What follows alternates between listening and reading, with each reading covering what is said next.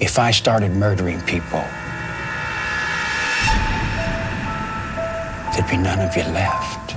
Sie hören zwei Verbrecher. Ein Podcast mit Andreas Winkelmann und Arno Strobel. Ein mörderisches Willkommen zum Podcast Zwei Verbrecher. Ich bin Verbrecher Nummer eins, Andreas Winkelmann.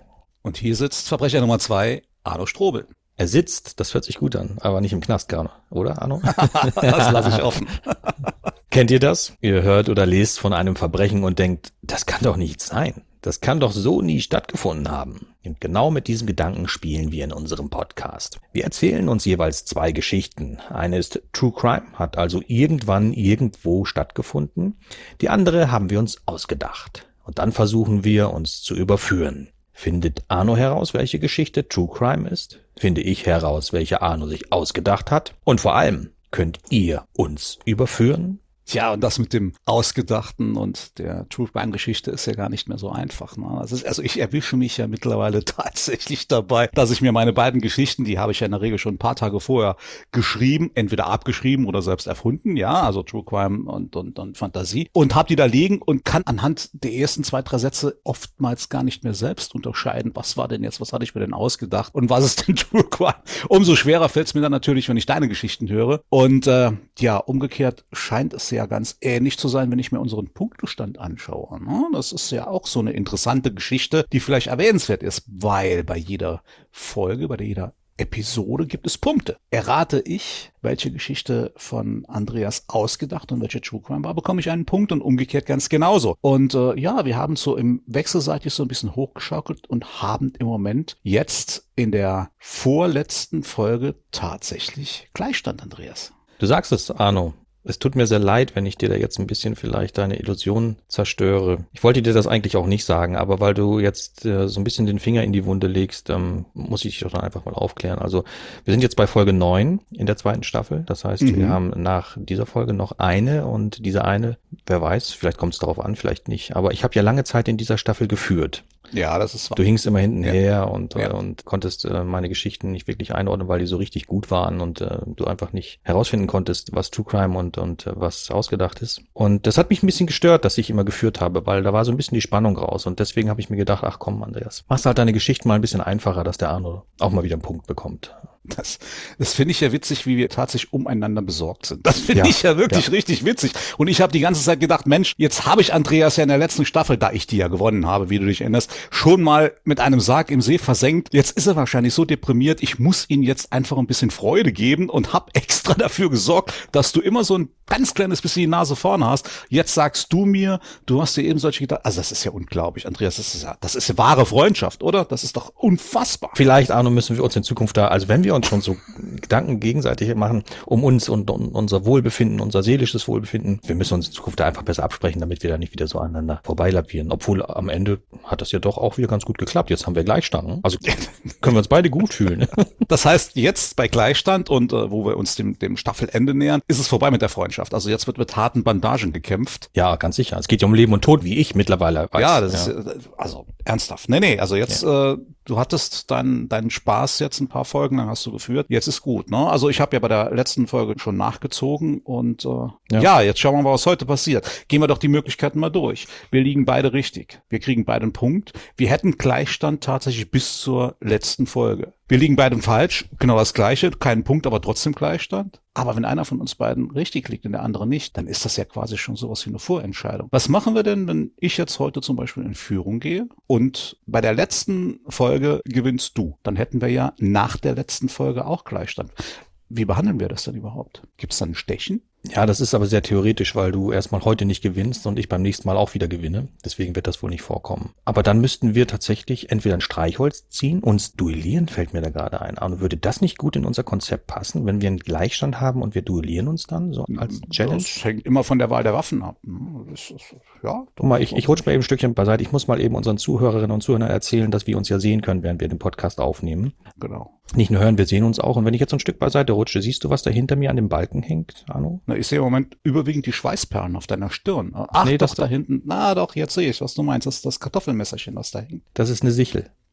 Ah, so, das ist okay. sich bei uns in Norddeutschland benutzt das der so, sogenannte Schnitter. Das ist hier bei uns der Tod. Das ist der, der durch die Reihen wandelt. Das Ding benutzt der. Mhm. Der haust im Maisfeld. Das benutzt er, um seinen Opfern den Kopf abzuschlagen oder andere Körperteile. Ja. Ähm, das, ja, das hängt ja jetzt gut. schon eine ganze Weile an dem Balken. Eigentlich bei jedem Podcast, weil ich dir damit ein Zeichen geben wollte, was dich erwartet, Aha. wenn du diese okay. Staffel verlierst, Arno. Vielleicht duellieren wir uns einfach damit. Ich bringe dir auch noch eins mit. Ich habe zwei davon. Also Zeichen ist angekommen. Das heißt, du greifst auf simple, primitive Mittel ja, zurück, natürlich. wie es jeder hundsgewöhnliche Mörder auch, auch benutzen würde. Das finde ich schon mal sehr beruhigend für mich, weil ich bin da doch schon ein bisschen raffinierter. Das ich bin Verbrecher, was erwartest du?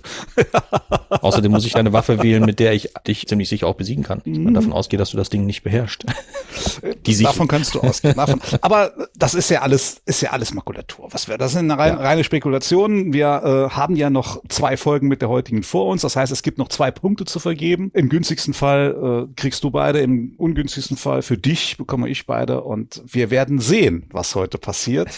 ich habe mich äh, wirklich richtig schön reingekniet, was die Geschichten betrifft. Ja, ich Mal. auch. Ja, ich habe so richtig Gift mitgebracht, also Gift für unsere Beziehung, Gift für unseren Podcast, Gift für dich, Arno, damit du auf jeden Fall daneben liegst. Ich habe mir dieses Mal wieder zwei ungelöste, ich finde das so, so faszinierend mit diesen ungelösten Fällen, wieder zwei ungelöste Fälle ausgesucht, die eine gewisse Ähnlichkeit miteinander haben, in verschiedenen Regionen spielen, aber trotzdem gewisse Ähnlichkeit. Naja, gut, äh, gleich. Wer fängt denn überhaupt an? Es ist die, die Standardfrage, die ich jedes Mal stelle. Wer ist dieses Mal als Erster am Lesen? Ich weiß es mal wieder nicht. Wollen wir ein Streichholz ziehen? Ich habe aber gerade keinen da. Ich weiß es auch nicht, wer letztes Mal angefangen hat. Ich würde jetzt einfach mal dir den Vortritt lassen. Du würdest mir den Vortritt lassen? Ja, okay, dann brauchen wir nicht lange zu diskutieren. So, wir legen also los mit meiner ersten Geschichte, die den Titel trägt Wer lässt schon Geld zurück? Peter Walsh war bekannt in Kilmore Cay, einem kleinen Fischerdorf im Süden Irlands, das mit seinen Reddächern und den an jeder Ecke wachsenden Palmen wie ein friesisches Dorf anmutet, das man im mediterranen Süden aufgebaut hat. Mit seinen gerade erst 22 Jahren war er lokalpolitisch sehr aktiv und auf dem besten Wege, Ortsvorsteher der 400-Seelengemeinde zu werden. Seine gesamte Zeit außerhalb seines Jobs im Drogeriemarkt seiner Eltern widmete er den Belangen der Bewohner seines Ortes, weshalb er allgemein sehr beliebt war. Peter war als gewissenhaft und zuverlässig bekannt, so dass seine Eltern sofort davon ausgingen, dass ihm etwas Schlimmes widerfahren sein musste, als er am 24. Juni 2011, einem Sonntagabend, nicht nach Hause kam und auch am Montagmorgen nicht zur Arbeit im Drogeriemarkt erschien. Er hatte sich am Sonntagnachmittag gegen 17 Uhr von seiner Mutter verabschiedet und ihr gesagt, er wolle mit seinem Motorrad seinem Freund Ian im Nachbarort Wickardstown einen Besuch abstatten. Dort war er allerdings nie angekommen, wie Ian der Polizei sagte, nachdem Superintendent James Dole von der Kilmarkey Garda Station die Suche nach Peter am Montagabend eingeleitet hatte. Überhaupt habe er Peter schon eine ganze Weile nicht mehr gesehen. Doyle war ein Freund der Familie und er kannte Peter gut genug, um sicher zu sein, dass der junge Mann nicht einfach so verschwunden wäre, ohne zumindest eine Nachricht für seine Eltern zu hinterlassen. Eine gründliche Suche entlang des Weges, den Peter mit seinem Motorrad genommen haben musste, führte zu keinem Hinweis. Niemand aus seinem Bekanntenkreis wusste etwas darüber, wo Peter sich aufhalten konnte. Keiner der Bewohner von Kilmer Cay hatte den jungen Mann mit seinem Motorrad gesehen, nachdem er zu Hause losgefahren war. Es schien, als hätte Peter Walsh sich in Luft aufgelöst. Als es nach drei Tagen noch immer keine Spur gab, forderte Superintendent Doyle Unterstützung vom Bezirkshauptquartier in Wexford an, von wo ihm ein sechsköpfiges Taskforce-Team geschickt wurde, das sich in der kleinen Polizeistation in Kilmarkey einrichtete und sofort damit begann, alle Bewohner des Ortes zu befragen, die auf irgendeine Art Berührungspunkte mit Peter Walsh hatten, was fast für den gesamten Ort galt. Recht schnell fanden sie heraus, dass es einen 36-jährigen Mann gab, der erst wenige Wochen zuvor in eine Wohnung am Ortsrand zur Miete eingezogen war, vor der häufiger Peters Motorrad gesehen worden war. Finn Connolly, der als freier Fotograf arbeitete, erklärte den Polizisten schon seit längerem ein Verhältnis mit Peter zu haben und wegen ihm in den kleinen Ort umgezogen zu sein. Ebenfalls gab er an, wenige Tage zuvor Besuch von Peters wütendem Vater gehabt zu haben, der ihm gegenüber deutliche Drohungen ausgestoßen habe für den Fall, dass er nicht wieder dorthin verschwand, woher er gekommen war. Als die Beamten der Taskforce Patrick Watch mit Finns Aussagen konfrontierten, gab der nach einigem Zögern zu, die homosexuelle Neigung seines Sohnes zumindest geahnt zu haben. Als ein Mann mit sehr katholisch-konservativ geprägten Einstellungen zum Thema Sexualität und Partnerschaft hat er das Thema Peter gegenüber allerdings totgeschwiegen und so getan, als wisse er nichts von dessen Verhältnis zu den Fotografen. Mit seinem Besuch bei Finn habe er erreichen wollen, dass Peter die Chance hält, sich doch noch ein normales Leben aufzubauen. Nun, da Peters krankhafte Neigung offensichtlich allgemein bekannt geworden sei, könne er den Beamten ja auch von seinem Verdachten berichten, dass Finn Connolly etwas mit Peters Verschwinden zu tun haben müsse. Durch sein Verschweigen des Wissens über Peters Verhältnis zu Finn rückte allerdings nicht Connolly, sondern Patrick Welch selbst als Verdächtiger ins Visier der Taskforce, was Patricks Freund, den Superintendent Doyle, veranlasste, sich über die Unfähigkeit der Wexforder Beamten bei deren Vorgesetzten zu beschweren. Für die Nacht, in der Peter verschwand, hatte sein Vater ein hieb- und stichfestes Alibi, denn er und Peters Mutter hatten an dem Sonntagabend Freunde zu Besuch gehabt, die bis weit nach Mitternacht geblieben waren. Peters Mutter bestätigte, dass ihr Mann anschließend mit ihr zu Bett gegangen und bis zum Morgengrauen auch nicht mehr aufgestanden war. Connolly hingegen war in dieser Nacht laut seiner Angabe allein gewesen, kam als möglicher Täter also durchaus in Frage. Dennoch ließ das Taskforce-Team ihm weitgehend unbehelligt, da er aus deren Sicht kein Motiv gehabt hätte, seinen Geliebten umzubringen. Es vergingen über zwei Wochen, bis ein seltsamer Fund Peters Verschwinden noch mysteriöser machte. Als Irene Walsh im Keller ihres Hauses eine Box mit Wäscheklammern aufheben wollte, die ihr heruntergefallen war, entdeckte sie im untersten Fach eines Regals unter einem Tuch eine Blechkiste, die sie noch nie zuvor gesehen hatte. Als sie sie öffnete, befanden sich darin 10.000 Euro in Hunderternoten, die mit einem Gummi zusammengehalten waren. Auf dem obersten Geldschein lag ein Zettel, auf dem in einer Handschrift, die anschließend ein eindeutig Peter zugeordnet werden konnte. Die Worte standen für dich. Weder seine Eltern noch Finn Connolly, Ian oder sonst jemand aus Peters Bekanntenkreis konnten sich die Herkunft des Geldes erklären oder hatten eine Idee, was Peter damit vorgehabt hatte. Da das Geld allem Anschein nach Peter gehört hatte, durften seine Eltern es behalten. Vier Monate nach Peter Walsh Verschwinden wurden die Ermittlungen ohne Ergebnis eingestellt.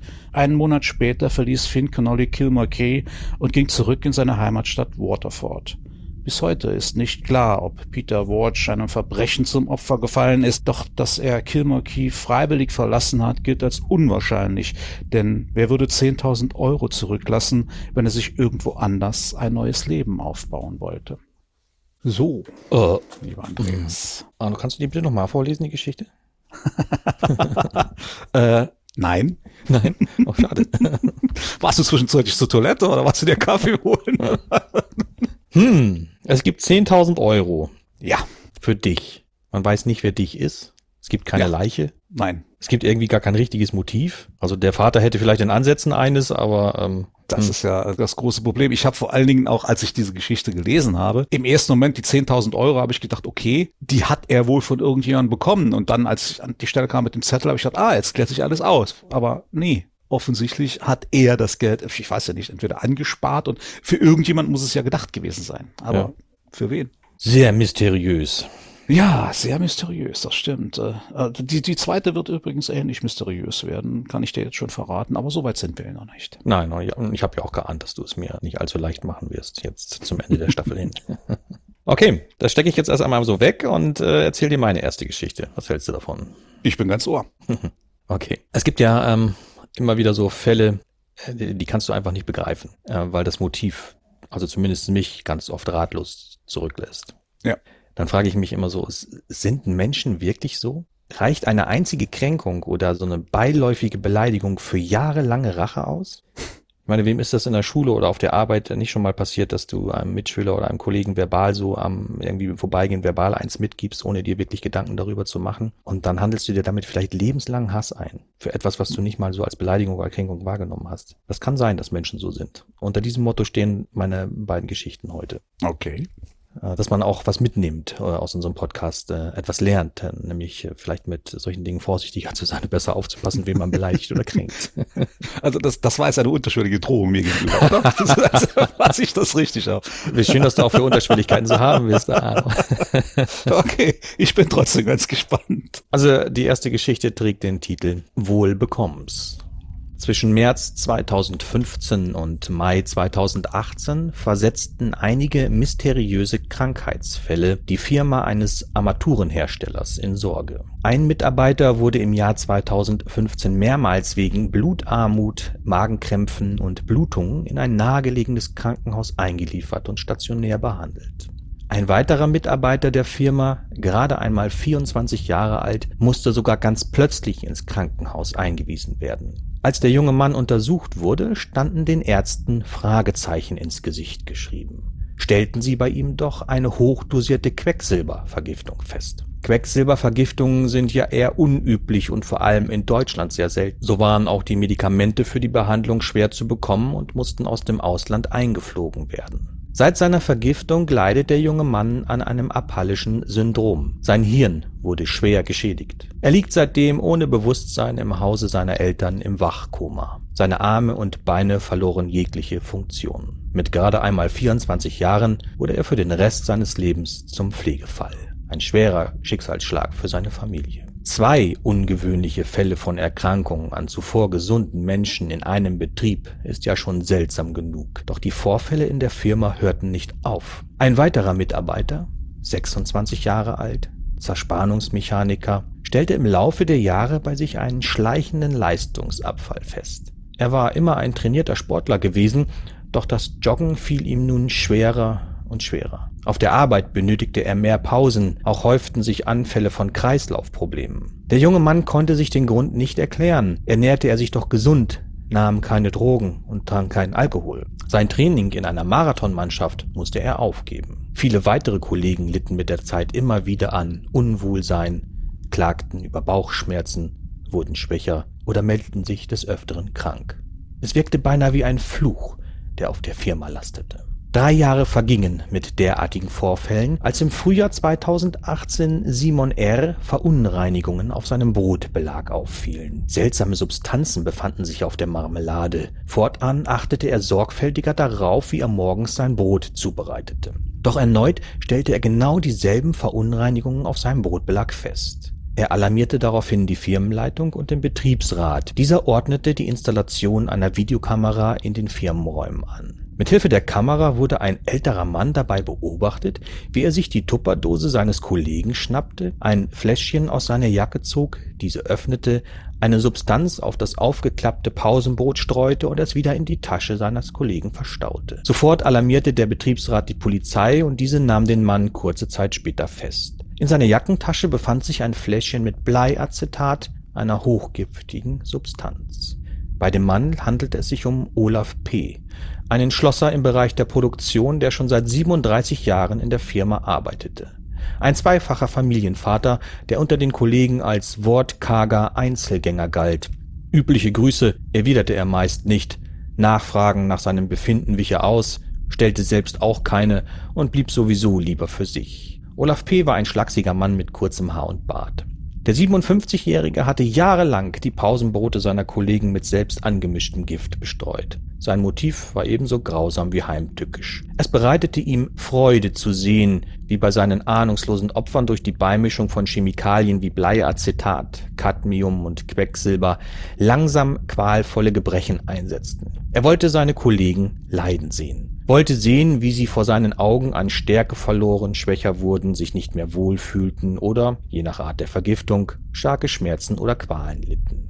Olaf P. nahm drei seiner Kollegen das Leben, ohne sie zu töten. Der 24-Jährige wurde zum Pflegefall für sein restliches Leben. Der sportliche Athlet, der früher Marathon gelaufen war, hält heute nicht mal mehr zwei Kilometer durch. Seinem Vorarbeiter vergiftete der 57-Jährige mit einer so hohen Dosis, dass seine Nieren irreparabel geschädigt wurden und er zu einem Dialysepatienten wurde. Dreimal die Woche muss er für den Rest seines Lebens zur Blutwäsche, um überhaupt noch leben zu können. Die Polizei warf einen genaueren Blick in die Todes- und Krankheitsfälle der Firma und stieß auf 21 weitere Verdachtsfälle. Wie viele Menschen Olaf P. vergiftet oder letztendlich sogar getötet hat, bleibt fraglich und ist nicht nachzuweisen. Er wurde wegen versuchten Mordes in zehn Fällen vor Gericht verurteilt. Falls der nächste Kaffee am Automaten in der Firmenküche komisch schmecken sollte, denkt an diese Story zurück. Es könnte der ruhige, etwas nerdige Kollege sein, der nie etwas sagt und über den sich alle manchmal so lustig machen.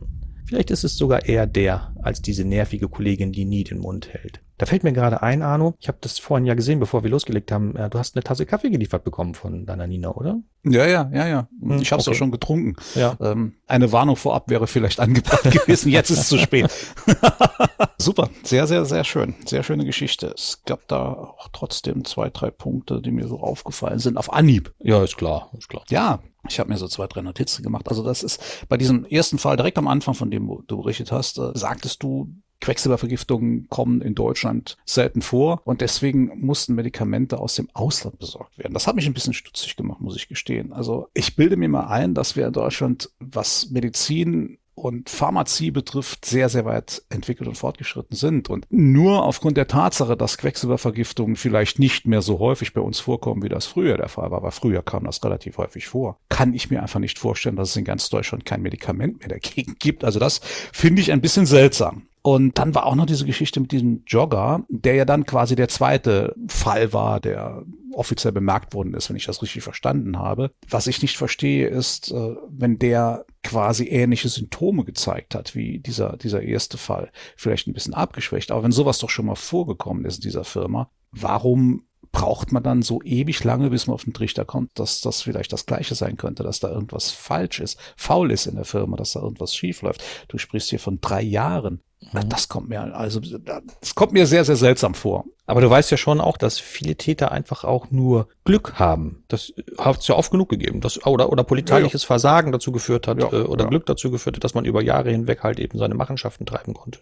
Ja, ja, das gebe ich zu. Und manchmal ist es auch tatsächlich Stümperhaftigkeit. Aber das sind jetzt zwei Punkte, die mir so wirklich ins Auge gesprungen sind oder beziehungsweise in dem Fall ins Ohr gesprungen sind beim Vorlesen, wo ich sofort gedacht habe, äh, das ist aber seltsam. Ich wollte es nur einfach mal erwähnt haben. Nu, gut, das ist dein gutes Recht. Ähm, Na, es kommen ja noch zwei Geschichten, also von Ja. daher, also eine von dir und eine von mir. Dann kann, kann man vielleicht eher vergleichen, äh, wo jetzt die größeren Unwahrscheinlichkeiten liegen oder wo einem vielleicht eher etwas auffällt, wo man dann sagen kann, ja, das ist es, jetzt habe ich ihn. Ich würde gerne mal einen Blick auf deine Notizen werfen. Da steht bestimmt sowas drauf wie heute Nachmittag noch Ketchup kaufen, Blumenstrauß für Nina mitbringen, Genau. irgendwas in der Richtung. Kaffee von Nina war lecker. Ja, Kaffee war lecker, nicht weiter trinken. Ja. Klammer auf, schade, dass Andreas keinen hatte, Klammer zu. Ja, sowas ja. in der Art. Ganz genau. Äh, Übrigens, äh, schade, schade, dass wir überhaupt noch nicht drüber geredet haben, äh, fällt mir gerade eben ein, wobei das ja durchaus für einen Autoren eine ganz wichtige Geschichte ist. Du hattest gerade äh, eine, eine Veröffentlichung, ne? Das ist jetzt gerade, wie lange her? Anderthalb Wochen oder so? Mitte des Monats, glaube ich, oder? Ah, Arno. Ich denke mir extra eine Geschichte aus, in der ein Läufer, also ein Jogger und Training vorkommt, ja, ähm, damit du auf diesen Punkt kommst. Und du Ja, schaffst siehst du? es tatsächlich. Also ich, Ich bin drauf gekommen. Jetzt zwar Wahnsinn. nicht wegen dem Läufer, aber ich bin drauf gekommen. ja, aber nichtsdestotrotz, ich meine, wir haben hier einen Podcast, wo wir über Kriminalfälle reden und wir schreiben ja auch solche Fälle. Und wenn jetzt gerade ein Buch frisch rauskommt, bin ich ja durchaus der Meinung, solltest du unseren Zuhörerinnen und Zuhörern auch ein bisschen was darüber erzählen. Genau. Ich hatte am 15.06. Erscheinungstermin meines neuen Thrillers, der heißt Die Karte. Und so grob umrissen geht es tatsächlich darum, was passieren kann, wenn man joggt, also läuft. Ich- Du läufst ja auch Ahnung, ne? also ist Ja. vielleicht auch ein Thema, Ja. das dich interessiert. Ja. Ähm, Das ist mir so ein bisschen aufgekommen, in der Pandemiezeit haben ja viele das Laufen oder Walken angefangen und diese Sportart, die dann so ein bisschen ähm, aktiver oder weit verbreiteter betrieben wird, den Leuten madig zu machen, da habe ich ja riesen Spaß dran. Was mir aufgefallen ist, dass ganz viele Menschen ihre Laufstrecken, also so die, die Zeiten und die Strecken im Internet posten. Also man Ja, sieht dann da so ganz genau, wo Ja. jemand zu welcher Zeit in welcher Geschwindigkeit langläuft. Stimmt. Wenn, wenn, ich wie ein Psychopath denken würde, was ich tue, was du ja nicht tust. genau, ist das ist doch einfach ein gefundenes Fressen. Also wenn ich mir mal jemanden auserkoren habe, den ich um die Ecke bringen will, dann warte ich halt eben an einer bestimmten Stelle äh, an der Laufstrecke und passe diese Person ab. Ja. Ja. Ja, stimmt. Mach das ich. Ist, äh, das ist ein interessant, ein, wirklich ein interessanter Gedanke. Das ist, ja, das ist mir auch schon aufgefallen. Ich habe mir auch schon mehrfach gefragt, woran liegt's, dass äh, Leute ihre Laufstrecken und ihre Ergebnisse dann immer wieder auf Social Media Plattformen posten.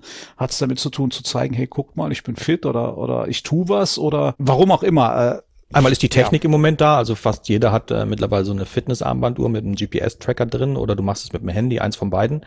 Ja, Siehst du, und dann, wenn man, wenn man die Technik hat, dann will man sie natürlich auch nutzen und oftmals steckt auch so ein bisschen so ein Wettbewerbsgedanke dahinter, ähm, was die Häufigkeit des Laufens angeht im Verhältnis zu anderen, die man vielleicht kennt oder die Geschwindigkeit etc. Ich denke schon, dass auch dass das auch motivieren kann. Das ist was anderes, als wenn du immer nur für dich alleine trainierst und keiner nimmt Notiz davon. Ich weiß nicht. Also gut, das ist, äh, ist Einstellungssache, aber das bekräftigt mich mal wieder gerade darin, womit ich mich ja auch schon in dem einen oder anderen Buch beschäftigt habe. Nicht jede neue technische Erfindung hat nur positive Seiten, sondern es gibt irgendwo auch immer wieder die Schattenseite. Und äh, ja, wenn ich das richtig verstanden habe, hast du die bei dieser Laufgeschichte aufgegriffen. Ich habe die gefunden, die Schattenseite, ja. Ja, spannend. Ich muss gestehen, äh, eigentlich logisch, sonst müsste ich nicht nachfragen. Ich muss gestehen, ich habe es noch nicht gelesen. Werde ich aber auf jeden Fall noch nachholen, das steht fest. Äh, ich meine, wir lesen unsere Bücher ja gegenseitig, allein schon um abzuchecken, was macht der andere gerade wieder, was hat er da wieder abgeliefert. Und, ja, äh, Welche, welches Thema darf ich nicht mehr besetzen, weil Arno das schon genommen hat oder umgekehrt? ja, ja, genau, genau. Also ich freue mich schon drauf, ich bin schon sehr gespannt drauf. Die Karte heißt ne? Die Karte, genau. Die Karte. Okay, ja, wo wir gerade dabei sind, äh, jetzt, jetzt kann ich dich ja nageln. Wir haben ja Zuhörerinnen und Zuhörer. Wie wär's denn, du könntest mir ja eigentlich ein signiertes Exemplar zuschicken. Was hältst du davon? Das, äh, das könnte ich tun, ja. Bräuchte ich deine Adresse? Hm, so unter Podcast. Willst du das riskieren?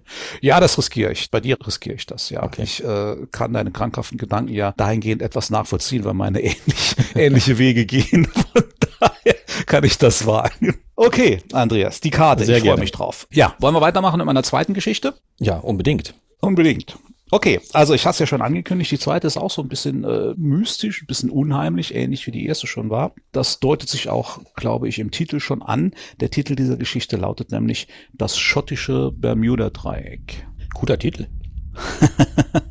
Im Cairngorms Nationalpark in Schottland gibt es ein mysteriöses Gebiet, das Ortsansässige und Touristen gleichermaßen in Angst und Schrecken versetzt. Es ist ein geografisches Dreieck, in dem seit dem frühen 20. Jahrhundert immer wieder Menschen auf mysteriöse Weise verschwinden. Allein zwischen 1945 und 1950 verschwanden dort fünf Menschen, alle in den Monaten Oktober bis Dezember. In dieser Zeit wurde das Stück Land von den Pikten, dem schottischen Urvolk, das in den ersten Jahrhunderten nach Christus weite Teile des heutigen Schottlands beherrschte, als Friedhof verwendet. Die Pikten glaubten, dass sich dort jener Punkt befindet, an dem die Winde aufeinandertreffen. Außerdem sei dort ein Stein mit magischen Kräften zu finden, der jeden verschwinden ließe, der ihn berührt. Die erste Person, die plötzlich verschwand, war Lee Ann Collins. Sie war eine erfahrene Jägerin und gemeinsam mit anderen Weidmännern in den Bergen unterwegs.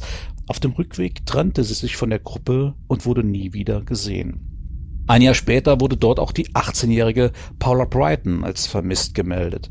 Paula wuchs mit drei jüngeren Schwestern bei ihren Eltern in Glenkindie auf, einem kleinen Ort am nordöstlichen Rand des Cairngorms Nationalparks. Sie malte gerne in Öl und Aquarell, zeichnete mit Bleistift und Kohle und spielte Gitarre, war körperlich aktiv und eine erfahrene Wanderin und Camperin. Zum Zeitpunkt ihres Verschwindens war Paula Studentin an der Universität von Aberdeen. Zuletzt gesehen wurde sie am 1. Dezember 1946. An diesem Tag arbeitete sie in der Frühstücks- und Mittagsschicht im Speisesaal und kehrte danach in ihr Zimmer zurück, wo sie eine Weile mit ihrer Mitbewohnerin sprach. Um kurz nach 14.30 Uhr verließ sie den Campus.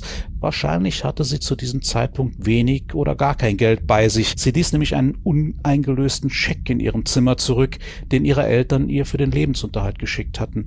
Zudem war sie für die niedrigen Temperaturen um die Null Grad viel zu leicht bekleidet. Paula trampte in der Nähe des Campus Richtung Banchory, als sie um 14.45 Uhr von einem vorbeifahrenden Autofahrer mitgenommen wurde. Sie sagte ihm, sie wolle in den Cairncroms Nationalpark zum Wandern. Dem Fahrer fiel ihre leichte Bekleidung auf, doch als er sie darauf ansprach, reagierte sie nicht. Schließlich setzte der Mann sie in Bursmore am Rande des Nationalparks ab. Mehrere Vorbeifahrende sahen sie an diesem Tag auf der Straße gehen. Das letzte Mal gesehen wurde Paula um 16 Uhr, als sie mit einem Mann am Wegesrand sprach und ihn fragte, wie weit es bis Klenternah sei. Gegen 17 Uhr wurde es dunkel, ein paar Stunden später setzte Eisregen ein. Als Paula später in der Nacht nicht nach Hause kam, machte sich ihre Mitbewohnerin Elizabeth noch keine Sorgen. Zu dieser Zeit mussten sich die Studenten abmelden, wenn sie nach 23 Uhr draußen bleiben wollten und sich nach ihrer Rückkehr beim Sicherheitsbeauftragten der Universität melden.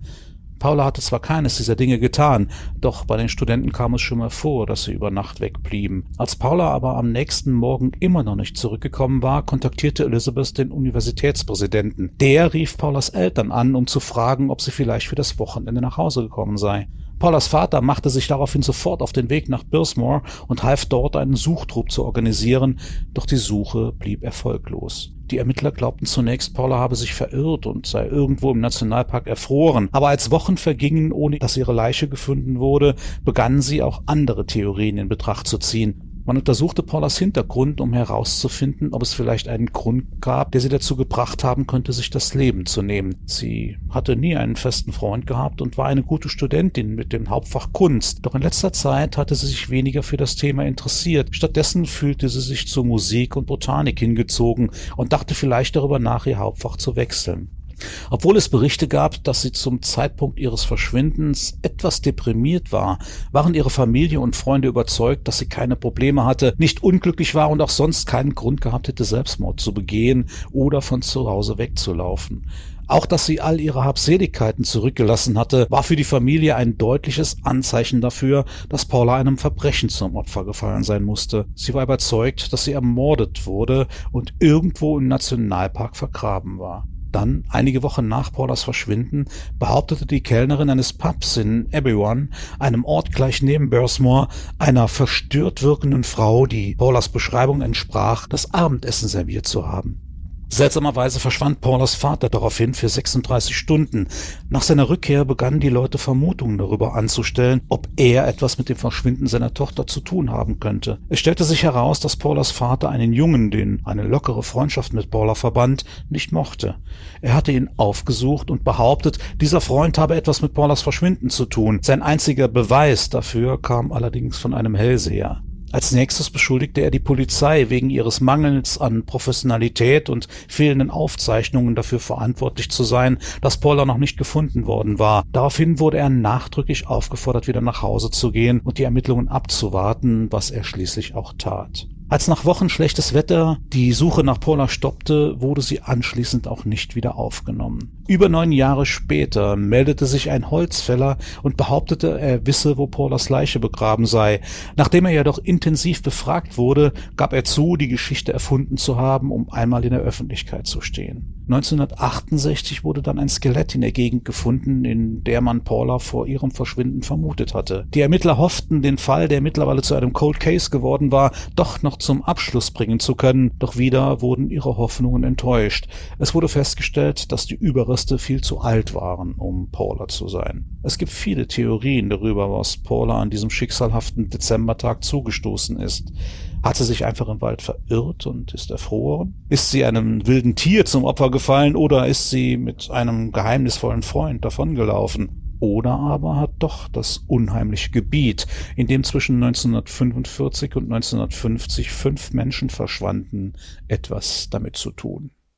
So, also wieder ein bisschen, ein bisschen mystisch, ähnlich wie im ersten Fall. Also ich muss ja feststellen, dass es auch gut möglich ist, dass deine beiden Fälle gar keine Verbrechen sind.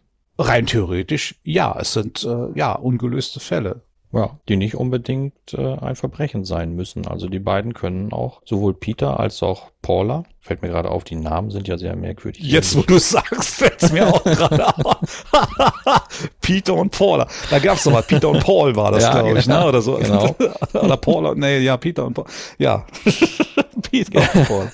Sie könnten auch einfach, also zumindest bei Paula, zum Wandern Stimmt. gegangen und äh, erfroren sein. Und bei Peter weiß man es auch nicht so ganz genau. Ja, sie könnten auch einfach beide verschwunden sein und sogar beide noch leben. Ja, oder das, theoretisch. Ja. ja. Mhm. Also sollten wir vielleicht ernsthaft darüber nachdenken, diese eine Folge nicht zwei Verbrecher, sondern ein Verbrecher und ein Geschichtenerzähler zu nennen. Ja, fangen wir nochmal von vorne an, damit wir das an den Titel nochmal genau. ändern können.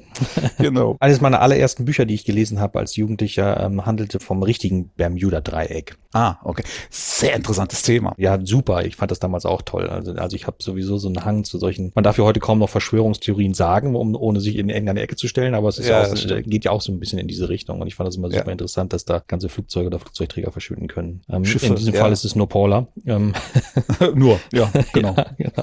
Da gibt es nicht so wahnsinnig viel, wo ich jetzt ähm, ähm, so, so ähm, faktenmäßig äh, mich dran festbeißen könnte. Glaube, ich muss bei deinen beiden Fällen am Ende auf meinen Instinkt, auf meine weibliche Intuition vertrauen. Ja, tu das um mal. dich zu überführen. Tu das mal.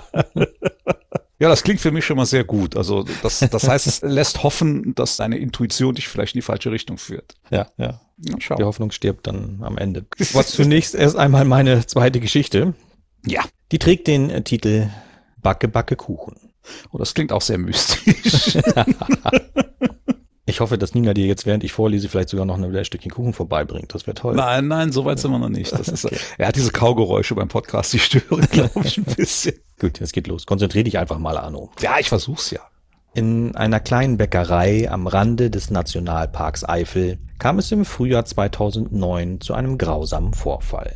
Barbara M., 48 Jahre und Inhaberin der Bäckerei, war eine freundliche und aufgeschlossene Frau, die im ganzen Ort nicht nur für ihre leckeren Brötchen, sondern auch für ihre warmherzige und liebevolle Art bekannt war. Sie hatte sich vor fünf Jahren selbstständig gemacht und sich ihren Wunsch von einer eigenen Bäckerei in der Kleinstadt verwirklicht. Zwei Jahre nach der Eröffnung stellte sie einen neuen Bäcker ein, Andreas P. 37 Jahre alt, brachte jede Menge neue Ideen mit in den Betrieb, wechselte immer wieder das Sortiment und begeisterte die Kunden besonders im Bereich Kuchen und Torten mit immer neuen, leckeren Kreationen. Durch seine Tatkraft und seinen Einfallsreichtum lief die Bäckerei immer besser. Schnell teilten Barbara und Andreas nicht nur die Liebe zum Backen, sondern verliebten sich auch ineinander. Andreas P. war mehr als zehn Jahre jünger als Barbara, doch das störte sie nicht. Jeder in der Kleinstadt kannte das ungleiche Paar, ganz unverhohlen zeigten sie ihr Glück und heirateten bald. Und wie es in Kleinstädten so ist, dauerte es nicht lange, bis das Gerücht umherging, der neue Bäcker habe die Chefin nur geheiratet, um sich die Bäckerei unter den Nagel zu reißen. Barbara war dieses Geschwätz egal bis sich ein Jahr nach der Hochzeit die Situation zu verändern begann. Je besser es in der Bäckerei lief, umso schlechter lief es in der Beziehung zwischen ihr und Andreas. Immer häufiger kam es vor, dass Kunden Streitigkeiten zwischen den beiden mitbekamen, die sie meist in der Backstube, mitunter aber auch im Ladenlokal austrugen. Anderen Mitarbeitern fiel auf, dass die Qualität der Backwaren nachließ und Andreas an Kreativität und Einsatzwillen einbüßte. Weil sie loyal zu ihrer Chefin standen, wiesen sie sie darauf hin. Bald stellte Barbara die 25-jährige Melanie S. ein als Aushilfe in der Bäckerei. Sie sollte Barbaras Platz einnehmen, damit sie und Andreas nicht mehr ganz so viel Zeit miteinander verbrachten und vor allem verschiedene Zuständigkeiten bekamen. Barbara war immer noch davon überzeugt, dass mit Andreas alles wieder gut werden würde. Trotz der Privatprobleme ging es der Bäckerei finanziell gut genug, um expandieren zu können. Barbara schmiedete den Plan, in einer nahegelegenen anderen Kleinstadt eine Filiale zu eröffnen. Sie erhoffte sich durch eine räumliche Trennung bei der Arbeit eine Verbesserung ihrer Beziehung zu Andreas. Doch der führte sich immer häufiger so auf, als wäre er der Chef der Bäckerei, behandelte Mitarbeiter schlecht und bestellte zu teure Waren und Zusätze. Barbara blieb nichts anderes übrig, als ihn vor versammelter Mannschaft zur Rede zu stellen. Andreas fühlte sich in seiner Ehre verletzt und tief gekränkt. Schließlich war er es gewesen, der die Bäckerei mit seinen neuen Ideen dorthin gebracht hatte, wo sie nun stand. Dass Barbara sich so undankbar zeigte und ihm den Erfolg neidete, machte Andreas rasend vor Wut. Womöglich aus reiner Provokation begann er mit der jungen Melanie S. eine offensichtliche Affäre. Er wusste, dass er Barbara damit verletzen konnte. Barbara reagierte jedoch anders als erwartet. Sie reichte die Scheidung ein, und es schien, als falle damit eine große Last von ihr ab. Sie bat Andreas, sich einen anderen Arbeitgeber zu suchen, der weigerte sich jedoch. Barbara stürzte sich mit Elan und Ehrgeiz in die Eröffnung der neuen Bäckerei und ging ihrem noch Ehemann aus dem Weg. Am 27. März 2009, an dem Tag, an dem Barbara die neue Filiale eröffnete, nahm sie aus ihrer ersten Bäckerei verschiedene Produkte zum Verkauf mit. Dabei fand sie einen liebevoll kreierten Marzipantaler vor, auf dem herzlichen Glückwunsch zur Eröffnung stand. Sie nahm an, dass er von Andreas stammte und freute sich trotz der widrigen Umstände über diese Aufmerksamkeit. Barbara, die Marzipan liebte, nahm den Taler mit in die neue Bäckerei. Der Tag wurde ein voller Erfolg, aber so stressig, dass sie nach Geschäftsschluss vollkommen erschöpft und ausgehungert war. Hungrig schlang sie den Marzipantaler herunter. Wenige Minuten später breiteten sich starke Magenkrämpfe in ihrem Bauchraum aus. In kürzester Zeit schmerzte ihr Magen so sehr, dass sie sich nur noch schreiend und keuchend auf dem Boden wälzen konnte. Ihre Schwester fand sie am nächsten Morgen, als sie auf einen Besuch in der neuen Bäckerei vorbeischauen wollte. Der herbeigerufene Notarzt konnte nur noch den Tod feststellen und ihm fiel an der Leiche ein intensiver Geruch nach Bittermandel auf, was auf eine Vergiftung mit Cyankali hinweist. Der Schwester war dieser Geruch nicht aufgefallen, was daran liegen konnte, dass die Hälfte der Menschen diesen Geruch gar nicht wahrnehmen kann. Das ist ein genetischer Defekt. Bei der Obduktion wurde in Barbaras Magen die Hälfte des Marzipantalers sowie eine hohe Dosis des Giftes Kaliumcyanid nachgewiesen, im Volksmund Cyankali, roch nach Mandeln und war so perfekt dafür geeignet, um es in Backwaren zu mischen ohne dass das Opfer es schmecken oder riechen würde. Im Büro der neuen Bäckerei lagen noch die Reste des Marzipantalers. Bei den Ermittlungen erfuhr die Polizei schnell von den Streitigkeiten zwischen Barbara und Andreas und der eingereichten Scheidung sowie von der Affäre zwischen Andreas und der jungen Melanie. Beide wurden getrennt voneinander vernommen. Dabei stellte sich heraus, dass Andreas Melanie versprochen hatte, sie nach der Scheidung von Barbara zu heiraten und weiterhin mit ihr die Bäckerei zu führen, Barbara dem Plan aber wohl im Wege stehen würde. Auch fanden die Ermittler heraus, dass tatsächlich Melanie den Marzipantaler hergestellt hatte, laut ihrer Aussage, um ein bisschen Frieden zu stiften. Die Idee dazu sollte aber von Andreas stammen. Melanie stritt ab, etwas mit der Vergiftung ihrer Chefin und Nebenbuhlerin zu tun zu haben. Allerdings fand sich flüssiges Kaliumcyanid in der Reservereifenmulde ihres Wagens, außerdem Spuren davon in einem Spritzbeutel, der zur Herstellung der Ausschrift Herzlichen Glückwunsch zur Eröffnung verwendet worden war. Dieser Spritzbeutel war zwar gründlich ausgewaschen worden, dennoch hafteten Giftrückstände im Gewebe. Andreas P selbst war seit einer Woche sowie am Tag vor der Tat wegen eines Rückenleides krankgeschrieben und nicht in der Bäckerei gewesen. In einem Indizienprozess wurde Melanie S. zu lebenslanger Haftstrafe verurteilt. Witwer Andreas P. übernahm die Backstube, mit der er ein gutes Jahr später pleite ging, weil niemand für ihn arbeiten und kaum jemand die Backwaren kaufen wollte. Die Menschen in der Kleinstadt sind bis heute überzeugt, dass mit Melanie S. die Falsche verurteilt wurde. Sie hat den Mord auch nie eingestanden. Oh Okay, okay, okay, okay. Klingt alles ganz plausibel für mich. Soweit. So würde man halt vorgehen. Ne? Zwei Dinge sind mir an dieser Geschichte aufgefallen. Das ist jetzt wirklich tricky. Zum einen spielt das Ganze in der Eifel, was ganz hier, was quasi bei mir vor der Haustür ist, was ganz hier in der Nähe ist. Echt? Ja. Und dein Protagonist heißt zufälligerweise Andreas, so wie du. Ja, das kann, kann ja nun mal passieren. Jetzt gibt es natürlich verschiedene Deutungsmöglichkeiten, wie das zustande gekommen ist. Deutungsmöglichkeit eins ist es einfach Zufall, dass wir beide da äh, in diesem Fall irgendwie ja involviert sind durch räumliche Nähe und durch den Namen. Das könnte Zufall sein, aber ich, ich glaube halt jetzt nicht so sehr an Zufälle grundsätzlich. Aber auf der anderen Seite glaube ich wieder an deine hinterfotzige Art, die du manchmal hast, um mich da das Licht zu führen. Und ich könnte mir zum Beispiel vorstellen, einfach nur so dahingesagt, ich könnte mir zum Beispiel vorstellen, dass diese Geschichte tatsächlich wahr wäre und du, als du das gesehen hast, dass die Eifel drin vorkommt und der Name Andreas drin vorkommt, dass du das dann extra genommen hast, weil ich genau das denken soll, was ich auch denke. Oder du hast den Namen geändert, das tun wir ja auch ab und zu, um genau diesen Effekt zu erreichen. Es ist schwierig.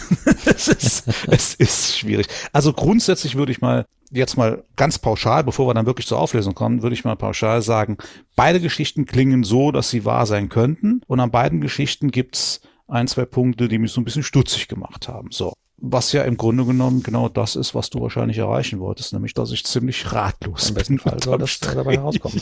das ist schwierig. Aber das ist es ja jedes Mal. Das heißt, äh, wie du es eben selbst schon gesagt hast, werde auch ich in diesem Fall einfach nach Instinkt gehen müssen, nach Bauchgefühl. Soll ich denn als Erster mal versuchen aufzulösen? Oder möchtest du das als Erster tun? Ähm, äh, da ich noch sehr, sehr erschöpft äh, bin vom Vorlesen meiner letzten Geschichte, ähm, würde ich dich bitten, dass du vielleicht anfängst mit der Auflösung. okay, ja, man sieht dir die Erschöpfung auch an. Also ja. jetzt, doch, doch, das ist schon klar. Also, gut, es nützt ja nichts. Ich muss es, ich hadere zwar noch so ein bisschen hin und her, aber ich muss dann ja auch wirklich. Brauchst du vielleicht eine kleine Pause dann? Zu Portugal? Nein, nein, da trinke ich wieder Kaffee und wer weiß, was da drin ist. Das ist ja. Du kriegst ein Mandelhörnchen geliefert. Ja, genau. Also, wohl bekommt's. Da war die Geschichte mit diesen Medikamenten und da war die Geschichte, dass das so lange nicht aufgefallen ist in dieser Firma, dass es da wohl Ähnlichkeiten gab bei diesen Krankheiten, die die Leute befallen. Vor allen Dingen mit diesem, mit diesem Jogger, dass man da nicht daran gedacht hat, dass man kurz zuvor schon mal einen ähnlichen Fall hatte, finde ich sehr, sehr seltsam. Aber noch viel seltsamer finde ich die Geschichte mit den Medikamenten. Das ist eine Sache, ah, ich weiß nicht, in Deutschland, wo wir medizinisch so, so weit vorne sind. Das ist, äh, und dann auf der anderen Seite die Geschichte mit dem Backe Backe Kuchen, mit der Eifel und dem Namen Andreas. Ich glaube fast schon, du hast das ganz bewusst gemacht. Entweder das war tatsächlich zufälligerweise so, oder aber du hast das so geändert, dass ich genau das denken soll, dass, also, ich lege mich jetzt fest, die größeren Zweifel habe ich tatsächlich mit dieser Geschichte äh, wohlbekommts, mit diesen Medikamenten und dem Jogger. Bei dem Backe Backe Kuchen ist das eigentlich mit dem Namen und der Region das Einzige, was mir aufgefallen ist. Nee, ich, ich lege mich jetzt einfach mal fest, ich muss es ja, es nutzt ja alles nichts. Ich sage, deine Geschichte wohlbekommts hast du dir ausgedacht. Und die Bäckerin und der Bäcker hier bei mir vor der Haustür in der Eifel mit dem Andreas, das ist ob Zufall oder nicht, aber mit den Namen, aber das ist für mich True Crime. So, okay, gut, ich habe das eingeloggt, damit steht es fest und du kannst nicht wieder zurück. Ich habe mich tatsächlich gefragt, Arno, ob ich das machen kann mit dieser Geschichte. Ob ich die einfach so übernehmen kann, wie ich sie gefunden habe und, und den Namen auch so stehen lassen kann. Also den Namen Andreas stehen. stehen. Ja. Mit der Eifel, das, diesen Bezug zu dir habe ich gar nicht festgestellt, weil ich da geografisch jetzt auch nicht so fit bin, dass ich gewusst hätte, dass die Eifel bei dir in unmittelbarer Nähe liegt. Mhm. Ähm, Mhm. Aber es war der Name, der mich selbst ein bisschen dran gestört hat, wo ich gedacht habe, da könnte der Arno mir auf die Schliche kommen oder er denkt halt eben genauso, wie er denken soll. Mhm. Kann ich das machen oder nicht? Habe ich halt eben gemacht. Ähm, Was mich noch so ein bisschen hat innehalten lassen war, mittlerweile ist es ja raus, ich habe das lange Jahre überhaupt nicht erzählt, aber wenn man mein Buch Wilder wird's nicht gelesen hat, da habe ich mal so ein bisschen meine Geschichte rekapituliert. Und wer das gelesen hat, der weiß, dass ich ähm, ganz, ganz früher, als ich äh, jung und klein war und das Geld brauchte, von meinen Eltern in eine Lehre zum Bäcker und Konditor gedrängt worden bin. Ach, also ich habe das ja, ich, ja, ich habe das mal gelernt. Also wollte ich dich Oha. vergiften, Arno, mit einem leckeren Gebäck, Oha. wäre es eine Kleinigkeit für mich. Ja, hätte ja sein können, dass du das auch weißt. Ja, Ich ahne fürchterliches. Ich ahne fürchterliches. Aber sei es drum. Es ist tatsächlich so. Äh, dass diese, diese Pausenboote mit Langzeitfolgen, ja, diese merkwürdige Vergiftungsfälle in einer Ja. Firma, Ja. Medikamente, die es in Deutschland nicht gibt, die man aus dem Ausland holen muss. Wobei ich darauf hinweisen äh, möchte, gerade in Pandemiezeiten, dass es auch jetzt äh, wieder dazu kommt, dass man zum Beispiel Impfdosen aus dem Ausland holen muss, ne? Ja, ja, ja, ja. ja. obwohl wir die selbst erfinden. Ähm, dazu gibt es einen Artikel im Spiegel. Nein. Da hat tatsächlich ein Mann über Jahre hinweg seine Arbeitskollegen vergiftet. Ach, das ist doch zum Erbrechen. Das, Ja. ist, das ist doch nicht so was. Aber im wahrsten Sinne des Das Wortes. Ganze hat sich in Mann! Bielefeld zugetragen und ist tatsächlich True Crime, ja. Ja. Was ich daran so erschreckend fand, war diese, weil sie diese Konstellation, da arbeitest du jahrelang mit so einem Kollegen Seite an Seite, du, den findest du auch merkwürdig oder findest ihn unsympathisch und du machst dich vielleicht auch mal lustig über ihn. Du, du lädst ihn nicht zu deinem Geburtstag ein, alle anderen aber schon. Bei Firmenfeiern ist er nicht dabei Mhm. und steht immer so ein bisschen abseits und du traust dem eigentlich auch gar nichts zu und dann ist das genau der, der dir jeden Tag dein Marmeladenbrot vergiftet. Ja. Ja. Also du kannst also wirklich nie und nirgends sicher sein vor solchen Menschen. Und nicht nur das, nicht nur das, es geht ja noch viel weiter. Er hat mir ja auch noch meinen Punktestand vergiftet. Das kommt ja auch noch dazu. Der was Hund. ich, was ich vorhin, wenn du dich erinnerst, äh, angekündigt habe. Ich habe gesagt, Gift mitgebracht habe ich angekündigt an und Gift für unsere Beziehung, Gift für den Podcast, für den Punktestand. Hat funktioniert. Ja, dann bleibt mir jetzt nichts anderes übrig, als einfach nur zu hoffen, zu hoffen, dass du vielleicht auch falsch liegst, damit ich überhaupt noch eine Chance habe zu gewinnen. Weil wenn du jetzt richtig liegen solltest, kann ich quasi schon nicht mehr gewinnen. Dann kann ich nur noch gleichziehen im optimalsten Falle. Weißt du eigentlich, unter welchen Druck mich das jetzt setzt? Unter welch immensen Druck ich jetzt stehe, Wieso du? hier schon einen Vorentscheid auf die deutsche Meisterschaft herbeiführen zu können? Aber der Druck lastet doch auf mir, nicht auf dir. Du bist doch schon mal dahingehend fein raus, dass du nicht mehr total verlieren kannst, diese Staffel. Also bitte. Nein, nein, also ich, verspüre in diesem Moment wirklich, äh, wirklich furchtbaren Druck. Ja, du bist ein Weichei, stelle ich gerade fest. Das ist ja nicht zu fassen. Hast du auch noch zwei so. Geschichten abgeliefert, die, die womöglich gar keine Verbrechen sind und die sich auch noch ähneln. In dem Peter Walsh-Fall, da gibt Ja. es äh, eine Schatulle mit 10.000 Euro drin und keiner weiß, wofür die da sind oder von wem die stammen. In dem anderen Fall äh, aus dem schottischen Bermuda-Dreieck, da gibt es tatsächlich auch noch einen Gehaltscheck, also auch sowas wie Geld. Ja, Ähm, aber der, da weiß man ja, wo er herkommt. Und, äh, ne? Ja, aber bei beiden ja Fällen ist jetzt noch, noch Geld im Spiel und, und das klingt alles so ein bisschen ähnlich. Dann haben wir hier eine Paula und einen Peter. Ja, Dann haben wir einen Vater, der den Freund seines Sohnes droht, weil er diese Beziehung nicht dulden will. In dem Fall der Paula haben wir einen Vater, der die lockere Beziehung zu einem Fastfreund auch nicht dulden will. Also da sind schon einige Parallele zwischen diesen Fällen, muss ich sagen. Ja, so ein Zufall. Ja, finde ich schon, ja. Hm. Was mache ich denn da jetzt mal? Ja, mach mal was Gutes für mich. Ich muss vielleicht wieder zu meiner alten Taktik greifen. Ich hatte die ja schon einige Male erklärt, dass ich, äh, während du Geschichten erzählst, äh, schreibe ich mir immer Notizen mit. Also ich Ja. mache wirklich Notizen, nicht so Einkaufszettel wie du. Mhm. Und dann mache ich mir unter die Notizen immer diese Sternchen, also Bewertungen. Und je ja. mehr Sternchen ein Fall bekommt, umso wahrscheinlicher ist das der True Crime Fall. Okay. Das hilft mir so ein bisschen, falls mir die Fakten fehlen sollten. Und da du diesmal ja wirklich so gut wie gar keine Fakten in deinen Fällen hast, an denen ich irgendetwas festmachen kann, warum weiß man eigentlich, ich meine, das hat 1945 stattgefunden, wieso weiß man eigentlich ganz genau, dass die Paula um 14.45 Uhr mitgenommen wurde? Ja gut, das äh, ist wahrscheinlich damals bei den Ermittlungen, ich meine, auch damals hat man schon ermittelt, äh, bei Befragungen rausgekommen. Ne? Also derjenige, der, der sie mitgenommen hat. Ja, ich stelle mir jetzt vor, da steht jemand am Straßenrand, will per Anhalter mitgenommen werden. Ich halte an, gucke auf meine Uhr und denke mir, es ist 14.45 Uhr, jetzt nehme ich eine Anhalterin mit. Könnte man machen, ja. Äh, würde ich jetzt zum Beispiel nicht tun, aber es kann ja sein, dass äh, irgendwie das Gespräch auf die Uhrzeit kam oder dass er zufälligerweise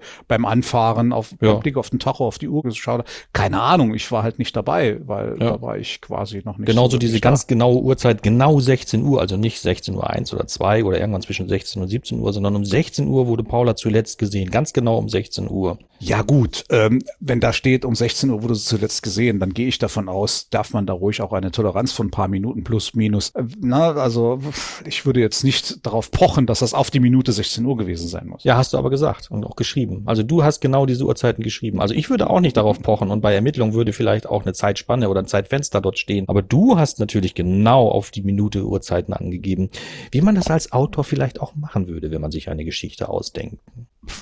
Ja, mag sein, aber so würden es Polizisten vielleicht auch machen. Vielleicht ist damals einfach bei der Befragung, dass jemand gesagt hat, ja, das war so um 16 Uhr und der, der befragende Ermittler hat aufgeschrieben, 16 Uhr und zack, zack, bum, bum. Und so ist das übernommen worden. Ja, ja vielleicht und womöglich ja. und hätte, hätte Fahrradkette. Spürst ja, da ein genau bisschen so. äh, Unsicherheit in deinen Erklärungen, Arno? Oh, nicht, dass ich wüsste. Also zumindest wüsste ich nicht, wo sie herkommen sollte. Also ich bin mir eigentlich ja. relativ sicher bei dem, was ich sage und tue. Okay. Ja, damit bin ich mir jetzt auch sicher. Also damit hast du dich jetzt verraten. da bin ich mal sehr gespannt, in welche Richtung ich mich verraten habe. Unter dem Eindruck dieser immensen Last und des Druckes, diese Staffel schon heute für mich entscheiden zu können, treffe ich jetzt mhm. mein Urteil. Und es lautet, du bist überführt, mein lieber Arno. Das schottische Bermuda-Dreieck mit diesen überaus genauen Uhrzeiten hast du dir mal locker aus den Fingern gesogen. Und der gute Peter Walsh, was auch immer ihm passiert sein mag, es ist ihm wahrscheinlich in der Realität passiert, denn das ist ein True Crime Fall. Okay, damit legst du dich fest. Damit lege ich mich fest, ja. Und weil das heute so spannend ist, äh, vielleicht sollten wir die Auflösung aufs nächste Mal verschieben. Was meinst du? ja, super klasse. ja, äh, ich meine, wenn du die Spannung für dich selbst aufrechterhalten möchtest, dann kling dich doch mal aus. Ich sag's dann für unsere Zuhörerinnen und Zuhörer und du erfährst dann beim nächsten Mal, äh, wie der Punktestand ist. Das können wir natürlich tun nee, da, da bin ich jetzt doch zu sehr Weichei, das will ich, du hast es ja eben schon gesagt, äh, bin ich mir ja. so ein Weichei, das will ich, ich will es jetzt doch wissen, ich will es wissen. Gut, also ich wiederhole nochmal, damit wir auch da ganz sicher sind, weil es geht hier jetzt um einiges. Ne? Also du mhm. sagst, das schottische Bermuda-Dreieck ist von mir frei erfunden und wer lässt schon Geld zurück, ist der True Crime-Fall. Habe ich das richtig gehört? Genau. Von dir. Gut. Ja. Dann, lieber Andreas, möchte ich auflösen. Also, das schottische Bermuda-Dreieck ist in Wahrheit das Bennington-Dreieck. Und statt in Schottland gibt es das in Vermont. Und es liegt an, und du kennst diesen Weg, dem Long Trail, der bis Kanada geht. Und meine Paula. Zeiten nochmal. Hieß tatsächlich Paula, aber die hieß Paula Jean Weldon und nicht Paula Brighton, wie ich das gesagt habe. Und sie ist verschwunden am 1.12.1946 tatsächlich. Kann man nachlesen, wenn man den Namen Paula Jean Weldon eingibt, findet man also überall Einträge, überall äh, Berichte darüber, überwiegend auf englischsprachigen Seiten, aber das äh, ja, kann man ja übersetzen oder sich übersetzen lassen. Also, lieber Andreas, ich bin sehr, sehr, sehr, ja, sehr erleichtert. Ich bin ja, dir dankbar, dass du auf deinen Instinkt gehört hast. Äh, wir haben nämlich weiterhin Gleichstand. Ich kann es nicht fassen.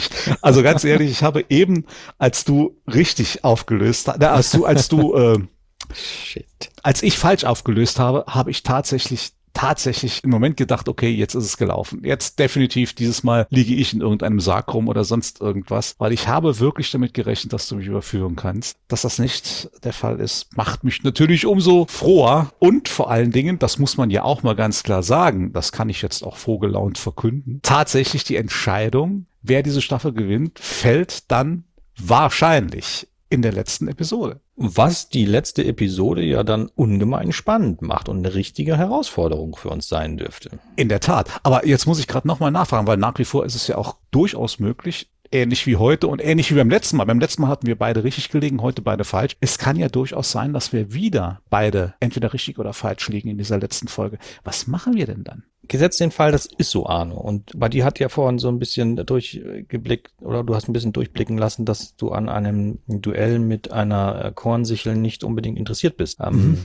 Dann fürchte ich, wir müssen ja irgendwie vorbauen und uns vielleicht bis zur nächsten Staffel irgendeinen Modus einfallen lassen, der in genau diesem Fall dann greift, falls das dazu kommen sollte. Denn ähm, einen Gleichstand darf es am Ende eigentlich nicht geben. Oder wenn es ihn gibt, muss es ja trotzdem eine Challenge geben, die einen von uns beiden bestraft. Und dann können wir dann ja nicht sagen, okay, bei der ersten Staffel ist Andreas bestraft worden, bei der zweiten muss unbedingt Arno bestraft werden. Da müssen wir uns was überlegen. Okay, also da bin ich, bin ich absolut bei dir, bin ich mit dir d'accord. Äh, wir gehen mal in uns und überlegen uns mal, machen gegenseitig Vorschläge, machen so ein kleines Brainstorming und überlegen ja. uns dann, was denn tatsächlich, weil, wie gesagt, wahrscheinlich ist es oder möglich ist es. Im Zweifelsfall, was mir jetzt spontan einfällt, wäre tatsächlich, äh, wir haben ja unseren Producer im Hintergrund, äh, den lieben Gregor, dass wir beide uns einfach sowas richtig Fieses für Gregor ausdenken. Wäre jetzt zum Beispiel so spontan, weil er ja beim letzten Mal, ich habe das ja verfolgt, mit welcher Freude er zugesehen hat, äh, wie du in den Sarg gestiegen bist. ja, und ich habe auch die ein oder andere Bemerkung von dem lieben Gregor nicht vergessen, die er gemacht hat, so hinsichtlich, na, wenn du dieses Mal verlierst, dann kannst du dich freuen. Da habe ich auch schon ein paar Ideen, die ich mit an Andreas Teile. Also er ist da sehr, sehr, sehr, wie soll ich sagen, schadenfroh. Von daher, ich meine, als Belohnung dafür, dass wir beide so viele Punkte gesammelt haben, wäre das zum Beispiel eine Möglichkeit, dass wir den Gregor so richtig schön fies ja, einen reinwürfen. Alternative, die, die mir durchaus gefallen könnte. Der Siehst Gregor du? befindet sich ja immer so in einer komfortablen Situation, überhaupt nicht um sein Leben bangen zu müssen. Das könnte mir gefallen. Hm. Also wir beide sind ja ähm, Meister der Cliffhanger. Ich würde mal sagen, wir setzen hier an dieser Stelle mal ein. Für uns erstmal, auch für Gregor, aber auch für unsere geschätzten Zuhörerinnen und Zuhörer setzen wir hier diesen Cliffhanger, dass wir versprechen, wir lassen uns für die letzte Folge der zweiten Staffel was Besonderes einfallen, wissen aber noch gar nicht was. genau, genau. Das ist toll. Das ist wirklich, das ist, ja, hat was. Das macht die Sache auch für uns spannend. Ja, finde ich Und für auch. Gregor. Und für Ja. Gregor. Also für alle Beteiligten eine Win-Win-Situation, mit der wir hier ähm, ähm, einigermaßen gut äh, aus dieser Folge äh, rauskommen, obwohl wir beide geloost haben. Super. Ich stelle gerade mit Erschrecken fest, wir haben uns ganz schön verquatscht dieses Mal. Wir sind schon ziemlich weit fortgeschritten in der Zeit. Wir Ja. müssen tatsächlich schon zum Ende kommen, Ja. um nicht eine totale Überlänge. Das kann man anschließend als Director's Cut verkaufen, klar. Aber Wer hat an der Uhr gedreht? lieber Andreas, es hat wieder einmal große Freude gemacht. Vor allen Dingen die Erleichterung jetzt gegen Ende, dass du dann ebenso daneben getippt hast wie ich, ist bei mir ganz groß. Das muss ich gestehen. Ich hatte echt Sorgen. Aber das macht's sehr, sehr spannend. Ich freue mich dann auf die Karte, die ich ja dann äh, bald von dir bekommen werde. Signiert natürlich. Ja, natürlich. Bin ich natürlich ganz stolz drauf, einen signierten Winkelmann zu haben. Das ist eine tolle Sache. Und äh, ja, Deine Adresse brauche ich dann und dann, dann, dann schicke ich das natürlich die kriegst du. Die sage ich jetzt natürlich hier nicht äh, über den Podcast, aber die kriegst du Ach so, auf jeden Fall. okay, gut. Ja. Ähm, ja, wer weiß, was die Leute sonst an selbstgebackenen Kuchen schicken. Ja, Ja, Mandelhörnchen kann man auch gut Genau. verschicken. Halten sich lange, sind transportabel, genau. Riechen genau. sowieso schon nach Bittermandel. Das stelle ich mir sehr spannend vor. Gut, also vielleicht noch Ja. der Hinweis für unsere Hörerinnen und Hörer. Es gibt die Seite, die Website zweiverbrecher.de äh, in verschiedensten Schreibweisen, führt immer zum gleichen Ziel und dort gibt es zum einen alle bisherigen Episoden beider Staffeln zum Nachhören. Es gibt zum anderen eine Kontaktmöglichkeit, wo ihr uns Anregungen, Tipps, auch einfach nur Feedback schicken könnt oder vielleicht tolle True Crime Fälle, die ihr irgendwo entdeckt habt für einen von uns. Ja, wir freuen uns natürlich über eure Kommentare, wie euch das Ganze gefallen hat, ob ihr mitgefiebert habt, ob ihr mitgerätselt habt, ob ihr richtig gelegen habt. Schreibt uns einfach über www.zweiverbrecher.de. Ja, und das kommt sogar ziemlich häufig vor, dass unsere Zuhörerinnen und Zuhörer uns schreiben. Und manchmal ähm, passiert das tatsächlich auch bei Facebook. Und ich freue mich dann immer, wenn dann jemand, der gerade den Podcast hört, nebenbei bei Facebook seine Meinung zu den Fällen eingibt und also sich schon festlegt und dann am Ende, wenn das zu Ende gehört hat, sagen, Mist, schon wieder daneben gelegen. Das sind so Momente, wenn ich das beobachte und das äh, mitbekomme, ich bin ja auch nicht immer online, dann bekomme das dann mehr durch Zufall mit, wo man sich dann auch nachträglich noch wieder darüber freut, dass die Leute so einen Spaß am Miträtseln haben, genauso viel Spaß Mhm. am Mitermitteln und miträtseln haben, wie wir beide das haben. Dann äh, mhm. fühlt man, das ist eine tolle Bestätigung und dann macht der Podcast der nächste gleich nochmal doppelt so viel Spaß. Also von mir aus munter weiter so mit uns beiden. So ist es. So ist es. Ja, dann. In diesem Sinne. Bleibt uns nur noch, ne? Ich wünsche dir äh, keine guten Einfälle bis zum nächsten Mal, aber trotzdem alles Gute. Das gebe ich dir von Herzen gerne zurück. Und ja, wie gesagt, wir lassen uns etwas einfallen für den Fall, dass wir tatsächlich einen Gleichstand am Ende ja. der zehnten Episode erreichen sollten, was wir beide nicht wollen unbedingt. Es sei denn, wir entschließen uns wirklich dafür, dass Gregor eine Aufgabe bekommt. Dann äh, könnte ich damit sehr gut leben. In diesem Sinne, bis dahin. Hart der Dinge. Alles Gute. Sie hörten den Podcast Zwei Verbrecher. Ein Podcast mit Andreas Winkelmann und Arno Strobel. Herausgegeben vom Rowold Verlag in Zusammenarbeit mit den Fischer Verlagen. Created by Walid Nakspandi und Gregor Mittendorf.